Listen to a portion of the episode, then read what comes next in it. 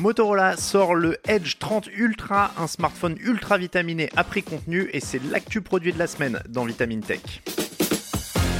Allô Joël, c'est Marty, je t'appelle depuis un téléphone portable, un véritable téléphone portable mobile. Cette phrase a été prononcée en 1973 par Martin Cooper. L'ingénieur américain tenait en main le prototype du tout premier téléphone mobile, le Dynatac 8000X de chez Motorola. Un appareil énorme qui n'arrivera sur le marché que 10 ans plus tard. Alors des iPhones et des Samsung, on l'oublie, mais Motorola est le pionnier de la téléphonie cellulaire. Il faut d'ailleurs se souvenir que lors du déploiement de celle-ci à la fin des années 90 en France, deux marques sortaient du lot, Nokia et Motorola. Face au best-seller Nokia 3310 en forme de galet, Motorola séduisait avec un modèle à clapet, le StarTAC.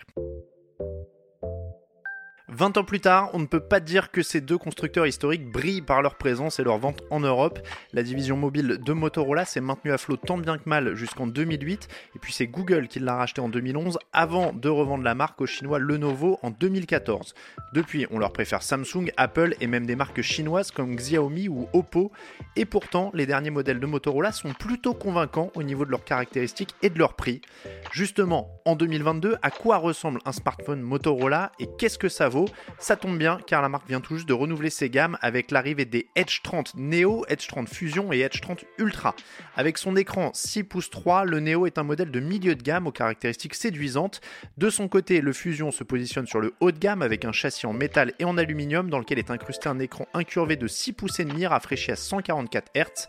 Il est animé par la puce Qualcomm Snapdragon 888 Plus de l'an dernier, mais le NEC Plus Ultra, comme son nom l'indique, c'est la version Edge 30 Ultra. Avec son design mince et sa coque en verre encerclée d'un châssis d'aluminium, ce modèle premium tape très fort pour se faire remarquer. C'est clairement l'un des smartphones les plus bardés de superlatifs de cette rentrée. Sous l'écran incurvé de 6 pouces 7, on trouve donc le tout dernier et très puissant processeur Snapdragon 8 Plus Gen 1. Il est épaulé par 12 Go de mémoire vive et 256 Go de stockage. Globalement, il intègre ce qu'il y a de plus récent et de plus puissant en ce moment, en plus d'être doté d'une finition impeccable et d'un prix plutôt agressif. Il reste en dessous des 900 euros, ce qui est largement inférieur aux concurrents de sa catégorie. En ce moment, le mobile est même vendu avec une ristourne de 100 euros au prix de 799 euros. Mais vous n'avez encore rien vu, ou plutôt vous allez voir grand et même très grand.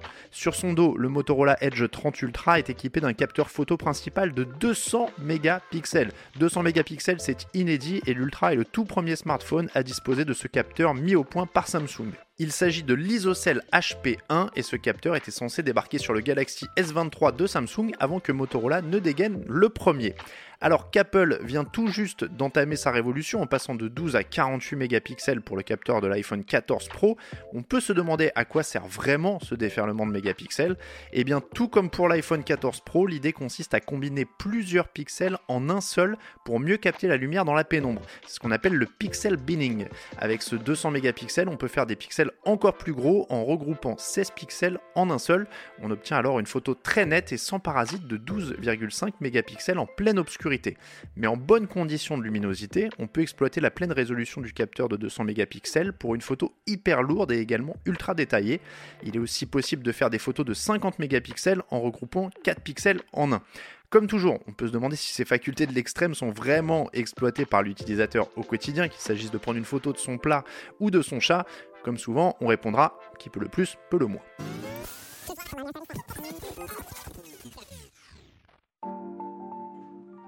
En plus de ce gros capteur dont l'optique imposante ressort du dos du mobile, l'Edge 30 Ultra voit encore plus grand avec un second module de 50 mégapixels pour les photos en ultra grand angle et en macro.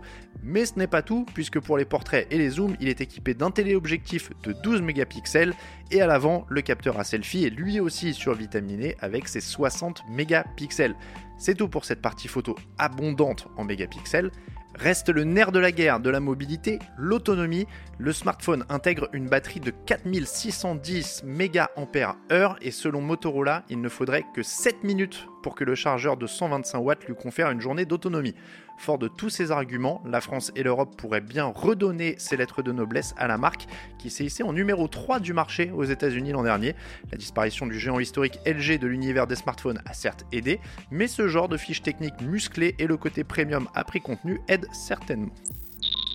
C'est tout pour cet épisode de Vitamine Tech. Si ce podcast vous plaît, n'hésitez pas à nous retrouver sur vos applications d'écoute préférées pour vous abonner et ne manquer aucun épisode à venir. La semaine dernière, Vitamine Tech était numéro 1 sur iTunes dans la catégorie des actualités technologiques et c'est le signe que vous êtes de plus en plus nombreux et nombreuses à nous avoir rejoints.